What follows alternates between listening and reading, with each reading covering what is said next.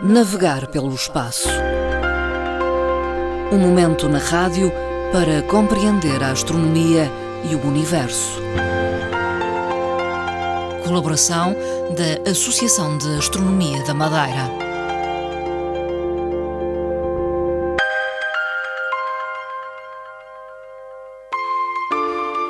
Fernando Góis, presidente da Associação de Astronomia da Madeira, está connosco esta tarde. Eh, boa tarde, bem-vindo.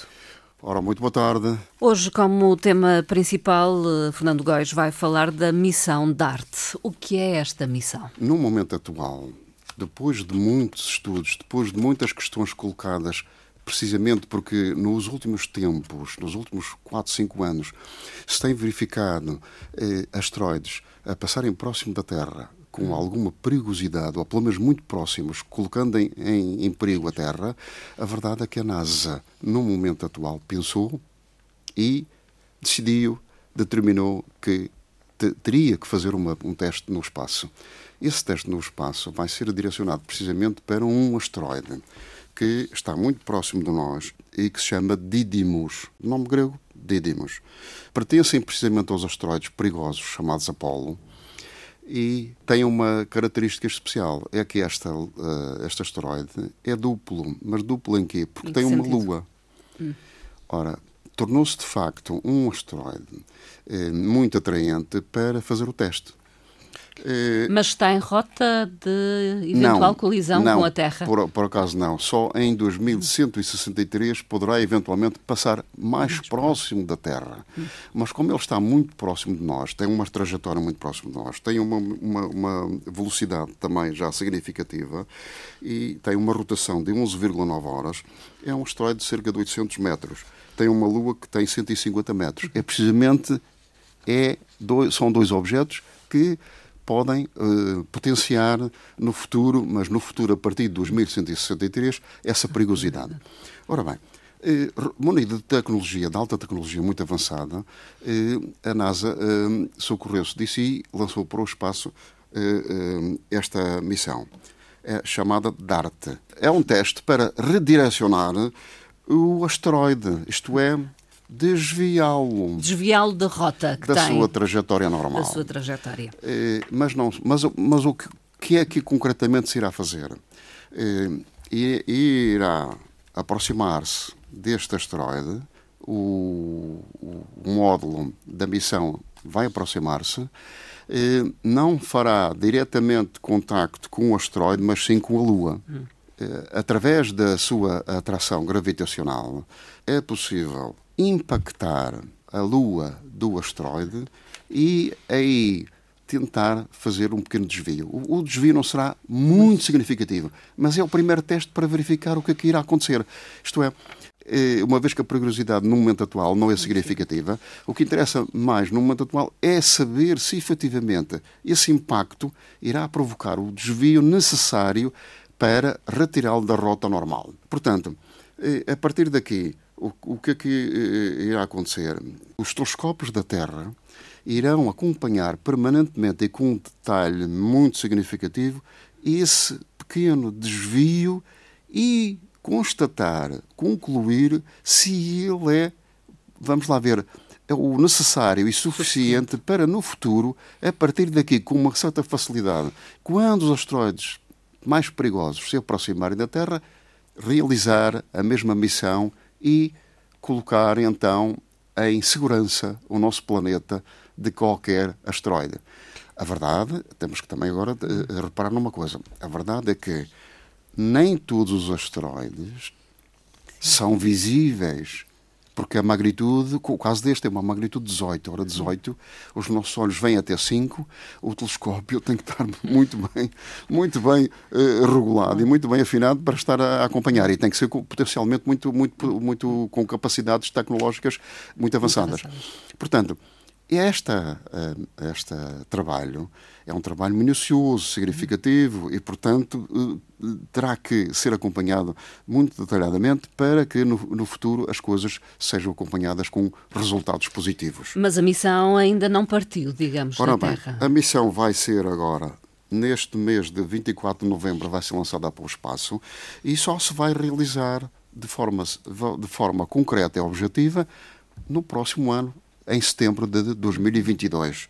Um, o módulo que irá acompanhar é uma espécie de um quadrado, um quadrado com uma série de equipamentos de tecnológicos muito, muito avançados, eh, quer com câmaras, quer com outros acessórios eh, para a radiação, acompanhar a radiação solar e, inclusivamente, eh, verificar o, o, o, trabalho minucioso da Lua, porque eh, ele é tão pequeno que é, há necessidade de, efetivamente, depois eh, dar esses resultados para a uhum. Terra, para os telescópios terrestres e, eh, no final, concluir com uma missão, com a missão uhum. principal que é impactar.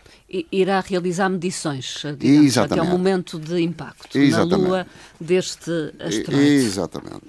Uma referência, a primeira, uh, tem a ver com uh, o trabalho realizado pela NASA, que oferece prémios para beber de algumas ideias de como alimentar os futuros astronautas no espaço. Tem sido um trabalho muito significativo, muito importante e um trabalho que muitas vezes é uma incógnita. Hum. Uh, muitas ideias a NASA está aberta às ideias, quer do público, quer de todas as entidades que desenvolvem este trabalho em termos de fornecimentos de alimentação, principalmente. Investigadores nesta área? Exatamente, mas investigadores, como é natural.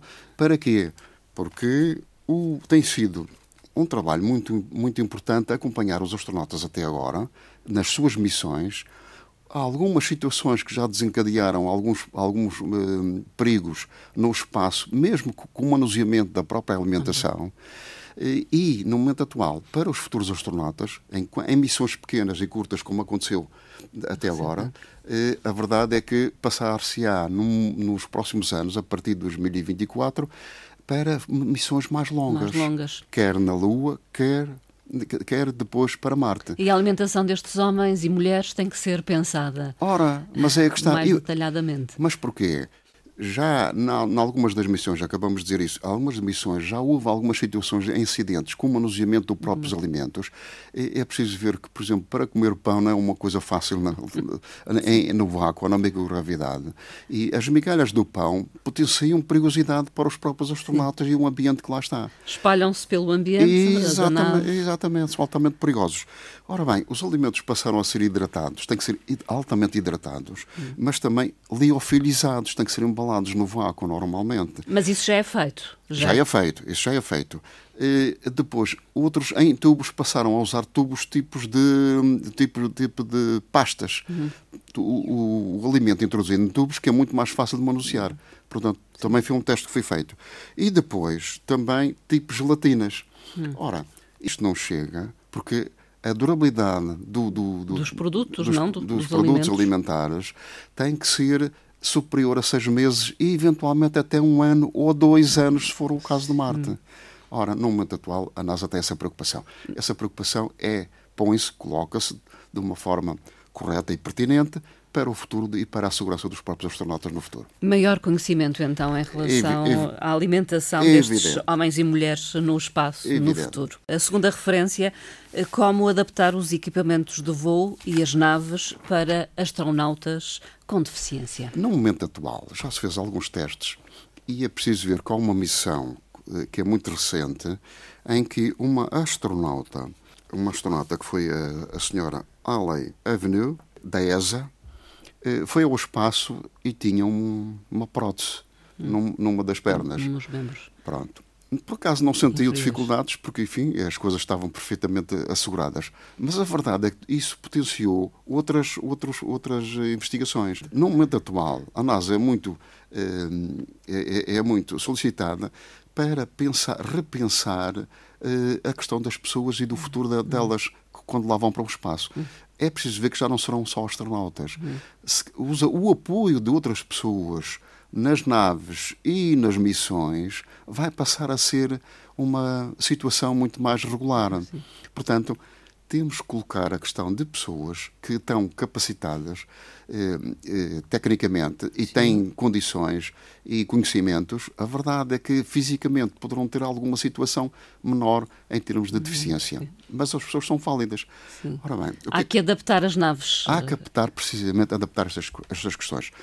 Eh, o que aconteceu recentemente é que quer uma destas senhoras foi ao espaço durante umas horas, não teve qualquer dificuldade, e então vamos testar, e está neste momento previsto testar eh, entre outubro e novembro uma outra eh, missão a um ambiente zero, portanto de gravidade zero, uhum. é num avião, como é natural, e com um grupo de 12 pessoas que são precisamente deficientes, têm algumas deficiências. Sim. Uma delas é uma delas é investigadora da ESA, que é a senhora Dana Ailes.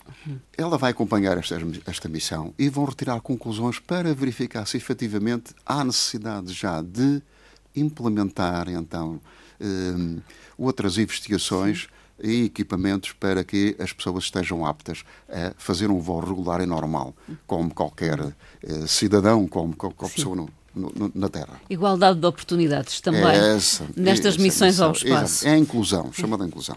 Uh, Fernando Góis, para terminar esta nossa conversa, uma curiosidade. Houve uma missão lunar tripulada que testou a teoria de Galileu no vácuo. Qual foi essa missão e como é que realizaram este teste? Ora bem, é, aqui há uma questão que é, é, muito significativa e que já vem, já vem de séculos, a 1610.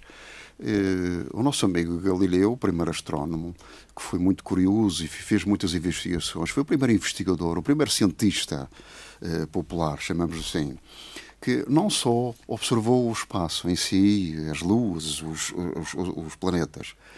Entretanto, tinha uma dúvida.